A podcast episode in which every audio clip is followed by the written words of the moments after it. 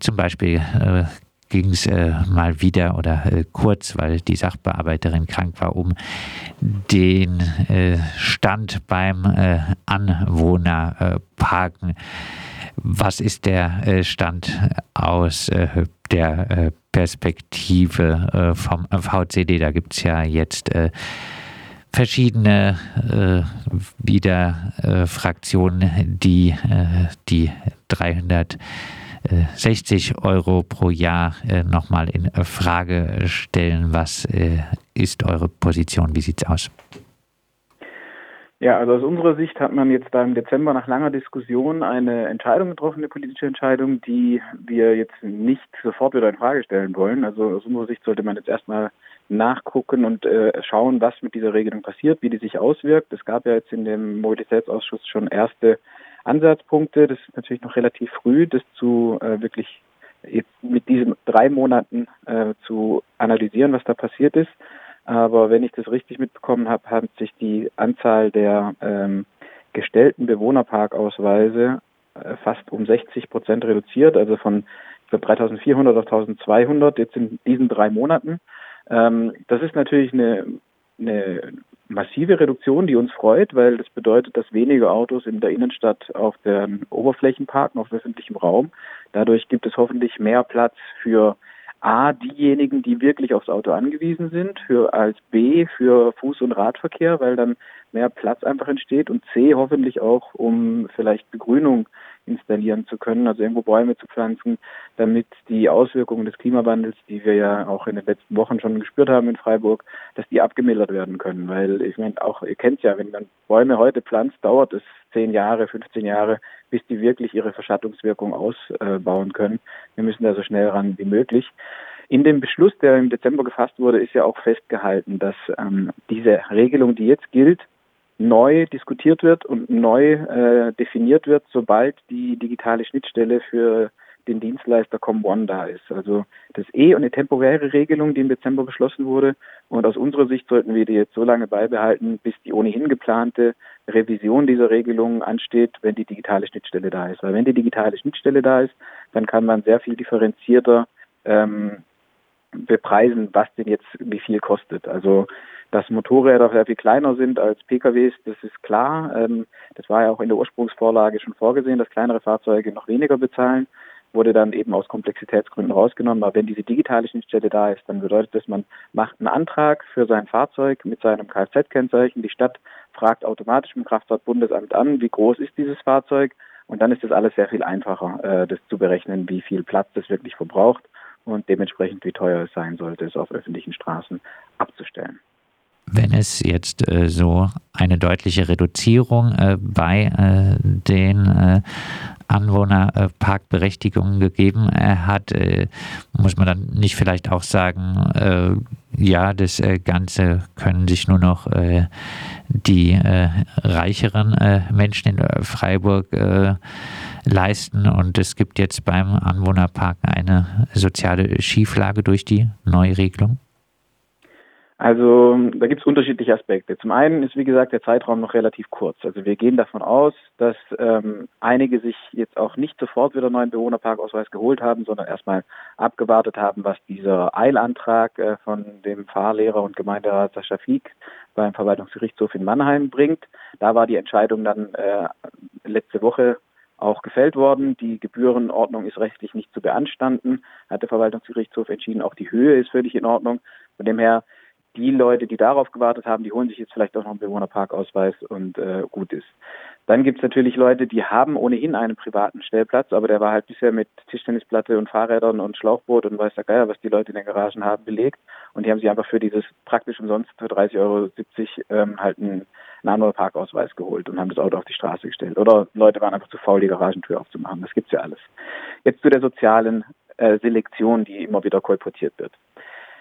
Zum einen gibt es große Ausnahmeregelungen für äh, Wohngeldempfänger, Behinderten, äh, Leute mit Behindertenausweis, Schwerbehindertenausweis, ähm, für äh, Bezieher von anderen Sozialleistungen, die zahlen nur 25 Prozent von dem Preis, der für ihr Fahrzeug anzusetzen äh, wäre.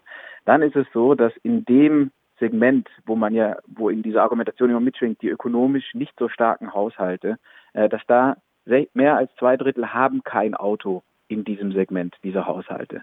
Dann kommt dazu, dass die Bewohnerparkgebühren ja im Moment nur in der Innenstadt gelten. Also eigentlich ein Bereich, der relativ hochpreisig ist in der Regel. Und dass die Leute, die jetzt eigentlich nicht so viel Geld haben und die ja eigentlich sowieso äh, statistisch gesehen weniger oft ein Auto haben, dass die wohnen auch weniger wahrscheinlich in diesen teuren Innenstadtlagen. Ähm, das heißt, wenn man dann muss man ein Auto haben, also man muss zu dieser sozusagen ärmeren Haushaltsschicht gehören. Man muss trotz der geringen Wahrscheinlichkeit in der Innenstadt wohnen und dann in einem Haus wohnen, das nach 1923 gebaut wurde, weil ab dann gilt die Reichsgaragenordnung und es mussten äh, Parkplätze gebaut werden. Also die wurde dann abgelöst durch die Stellplatzsatzung vom Land Baden-Württemberg. Aber eigentlich seit 1923 oder, 19, oder den 30er Jahren muss zu jeder Wohneinheit ein privater Stellplatz gebaut werden. Das heißt, eigentlich, also die Wahrscheinlichkeit, dass man wirklich in diesem Innenstadtgebiet wohnt, relativ arm ist, zu dem niedere, zu dem unteren Drittel der ökonomischen Haushalte gehört und auf ein Auto angewiesen ist und dann keinen privaten Stellplatz hat und dann aber trotzdem arm ist, aber halt nicht von irgendwelchen Sozialleistungen abhängt, was es dann ja alles wieder reduziert, diese Gruppe ist wahnsinnig klein. Also, dass es einen Aufschrei gibt in der Wählerschaft von SPD, CDU, Freien Wählern und offensichtlich auch Bürger für Freiburg und FDP, das kann ich mir gut vorstellen, äh, weil es halt einfach Leute gibt, die haben keinen Bock dafür zu bezahlen, wenn es so lang umsonst war. Ähm, das ist genauso, wie die Leute keinen Bock haben, auf einmal regelkonform zu parken, wo sie doch jahrzehntelang auf dem Gehweg gestanden sind und den Fußgängern den Platz weggenommen haben. Wenn man Privilegien weggenommen bekommt, wird man sauer aber man schickt aus unserer Sicht dann die Armen in Anführungszeichen vor als, als Argument, weil man halt selber keinen Bock hatte zu bezahlen, aber man könnte es bezahlen. So, äh, die Position von äh, Fabian Kern vom äh, VCD. Im äh, Mobilitätsausschuss äh, ging es auch relativ ausführlich um äh, die Verkehrsregelung im Mensa-Bereich in der Rempartstraße, Belfortstraße etc. Ähm, ja, äh, vielleicht ähm, die Einbahnstraße, obwohl da viel protestiert wurde, die Einbahnstraßenregelung in der Rempartstraße, dass äh, Autos da nur noch in eine Richtung fahren dürfen, die äh, wird wohl demnächst auslaufen. Vielleicht erst einmal zu den Planungen der Stadt. Wie wird da die Verkehrsregelung zukünftig erst einmal sein?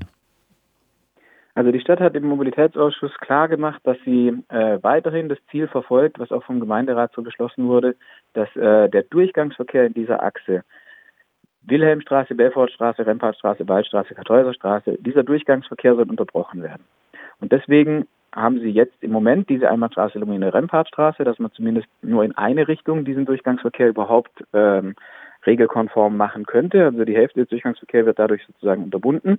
Und ähm, die Stadtverwaltung sieht da aber Probleme im Abfluss der Kfz aus der Kaju. Also die Leute, wenn die jetzt aus dem Parkhaus kommen, dann können sie ja nicht mehr zur, äh, zum Rottegring vorfahren und da über die Kronbrücke auf die Bundesstraße, sondern wir müssen vorne über die Kaiser-Josef-Straße. Und am Rechtsabbieger gibt es gleichzeitig, wenn man da rechts abbiegen kann auf die Kaju, ist die Fußgängerampel grün und deswegen kommen da in dummen Zeiten, wenn es jetzt halt auch Fußverkehr dort gibt, kommen nur ein, zwei äh, Autos über die Kreuzung. Deswegen staut sich das ein bisschen in der Kaiser-Josef-Straße. Das ist aber, um ehrlich zu sein, ein Problem zwischen 16 und 18 Uhr. Also diese Parkhäuser, wenn man sich die Füllstände anguckt, dann ist in diesem Zeitraum nachmittags entleeren sich diese Parkhäuser und dann hat man für zwei Stunden Stau in der Kaju. Das ist jetzt nicht dramatisch. Also dort ist nicht so, dass da wahnsinnig viel anderer Verkehr wäre. Der Radverkehr kommt in der Regel auch durch, die Straßenbahn wird auch nicht blockiert. Es gibt auch theoretisch die Möglichkeit, äh, heute noch über die Waldstraße fortzufahren und dann weiter, äh, weiter östlich auf die Bundesstraße zu fahren. Also es ist nicht so, dass das das völlige Chaos provoziert. Das ist einfach unangenehmer für Autofahrer. Und äh, wie hat es der äh, Leiter des Gartner Tiefbauamts gesagt, der Herr Uckermann, das provoziert Rotfahrer und das wollen sie nicht. Also da wird wieder so viel Verständnis gegenüber, also da brechen Autofahrer die Regeln und dann wird die Verkehrsführung komplett geändert zum Nachteil des Radverkehrs, weil man den, weil die Autofahrer ja sozusagen dazu gezwungen werden, diese armen äh, Verkehrsteilnehmer über rote Ampeln zu fahren, weil sie keine Geduld haben. Also das sehen wir natürlich überhaupt nicht ein, deswegen zwei Stunden äh, Verkehrs äh, es ist kein Chaos, es ist einfach ein, ein Stau im Berufsverkehr, es ist irgendwie nichts Neues, dass dadurch jetzt wieder der Radverkehr benachteiligt wird. Ähm, was die Stadtverwaltung vorschlägt, ist, ähm, am Amtsgericht wird es über zwei oder drei Jahre eine Baustelle geben. Die müssen dort irgendwie ziemlich viel sanieren und das geht eine Weile und die brauchen einen Kran und der Kran kann nicht auf dem im Innenhof aufgebaut werden und auch natürlich nicht auf der Straßenbahnschiene vorne äh, am Kartoffelmarkt. Deswegen muss der in die Waldstraße und durch diese Baustelle wird sich die Waldstraße so verengen, dass dort ein Einbahnstraßenverkehr für Kfz-Verkehr nötig ist, notwendig ist und der Radverkehr äh, in beide Richtungen laufen kann. Das heißt, diese Unterbrechung, die Sie jetzt auch durch die Remparstraße erreicht haben, dieser Gesamtachse, die wird dann weiterhin bestehen. Das Problem ist, dass das Amtsgericht diese Baustelle ständig verschiebt. Also die hätte eigentlich schon letztes Jahr beginnen sollen. Dann war der letzte Baubeginn im April, der ist auch nicht gehalten worden. Jetzt heißt es frühestens Oktober. Die haben offensichtlich die Probleme, die die ganze Baubranche hat, Verzögerungen und so weiter. Und jetzt hat die Stadtverwaltung gesagt, sie machen jetzt einfach diese Verengung in der Waldstraße, die setzen sie jetzt einfach um weil sie sich ähm, gedrängt fühlen, diese verkehrsgefährdende Situation, die ich, wie gesagt, ganz anders einschätze in der Kaiser-Josef-Straße, äh, zu beseitigen. Und ähm, dann gab es immer wieder Anregungen von verschiedenen Gemeinderäten, dann auch die lange schon vorgeschlagene Sperrung in der Belfortstraße doch jetzt schon zu machen, ähm, damit der Durchgangsverkehr wirklich unterbrochen ist. Da sagt das Garten- und Tiefbauamt, naja, wenn man jetzt dazwischen äh, wegen drei Monaten nochmal eine andere Verkehrsregelung macht, dann müssen sich die Leute erst dran gewöhnen und so und beides gleichzeitig würde nicht gehen. Das haben sie einfach so behauptet, in den Raum gestellt. Ich kann ehrlich gesagt nicht nachvollziehen, warum man den Durchgangsverkehr in der Belfortstraße nicht unterbrechen kann und gleichzeitig die Einbahnstraßenregelung in der Waldstraße einführen kann. Das wurde nicht weiter ausgeführt. Da könnte man nochmal nachfragen, aber mir erschließt sich das jetzt auf den ersten Blick nicht, warum das nicht gleichzeitig gehen soll. Ein weiterer Punkt ist, der immer wieder angesprochen wurde, ist, dass die ähm, Oberflächenparkplätze in der Rempartstraße, also zwischen Mensa und Kajo.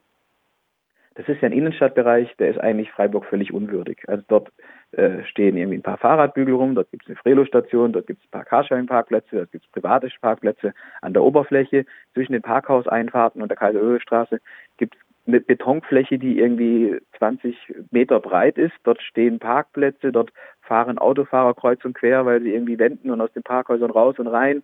Die Fahrradfahrer drängen sich dadurch. Ähm, also das ist eigentlich der Stadt völlig unwürdig. Das hätten sie eigentlich gerne auch schon länger umgebaut. Aber wir fordern das jetzt wenigstens als schnelle Maßnahme dort die Oberflächenparkplätze rauskommen, weil wenn der Parksuchverkehr und der Parkabflussverkehr das Problem ist, dann sollten wir doch wenigstens die Parkplätze, auf die wir als Stadt Einfluss haben, dort rausnehmen, um dieses Problem zu entschärfen. Also natürlich wäre es uns auch lieber, man würde die, ähm, die ganzen Fahrräder, die jetzt auf dem Platz der Universität stehen und im Prinzip den Durchgang mit Kinderwagen erschweren oder auch diesen Platz so ein Stück weit kann ich hier nicht sagen verschandeln, aber der Platz ist schon schöner ohne die ganzen Fahrräder. Wenn man in der landeseigenen Parkgarage unter dem Kollegiengebäude, also Kollegiengebäude heißt die, wenn man dort zumindest teilweise Radfahrabstellplätze einrichtet, dann könnte man die Räder auch unter die Erde verlagern. Und dieses Argument, die Fahrräder müssen immer direkt vor dem Haus stehen, also ob das jetzt vor dem Haus steht oder unter dem Haus, die Leute, die dort parken, kommen ja auch zur Uni. Also Dort gibt es, denke ich, auf jeden Fall Möglichkeiten, das umzugestalten, ohne jetzt irgendwie die Verkehrsregelung nochmal völlig neu zu erfinden. Auf jeden Fall diese Parkplätze oben, die gehören raus und es gehört umgestaltet, dieser Bereich. Von mir aus erstmal temporär, man kann da erstmal probieren mit ähm, Stühlen, die sie jetzt eh in der Stadt aufstellen, mit äh, Pflanzkübeln und so weiter, aber dass dieser, diese riesige Betonfläche dort anders genutzt wird, weil das ist Innenstadt, das ist ein belebter Bereich, der ist im Prinzip heute vergeudet oder nicht optimal genutzt. Soweit äh, zur Rempertstraße, äh, äh, Belfortstraße, Waldstraße etc. Vielleicht äh, ganz äh, kurz äh, noch, ähm, ein weiteres Thema waren die Radvorrangrouten zwischen Freiburg und Kirchzarten und dann auch von Freiburg in Richtung Bad Krotzigen-Mülheim. Ähm, so schlecht sind die Radverbindungen in diese Bereiche doch nicht. warum ist hier was zu tun oder was wäre zu tun? Also hier geht es um die Radschnellwege, die jetzt im Land überall entstehen und geplant werden. Das sind Machbarkeitsstudien entstanden die wurden jetzt sozusagen vorgestellt, die Ergebnisse dieser Machbarkeitsstudien. Ähm, es gibt Also es gibt Radinfrastruktur. Ich pendel oft von Freiburg nach außen rein. Du bist ja auch viel mit dem Fahrrad unterwegs. Äh, für mich beginnt der Schmerz eigentlich immer auf dem Stadtgebiet Freiburg. Dann wird es einfach eng. Da sind viele Verkehrsteilnehmer unterwegs. Außerhalb kann man eigentlich recht gut fahren.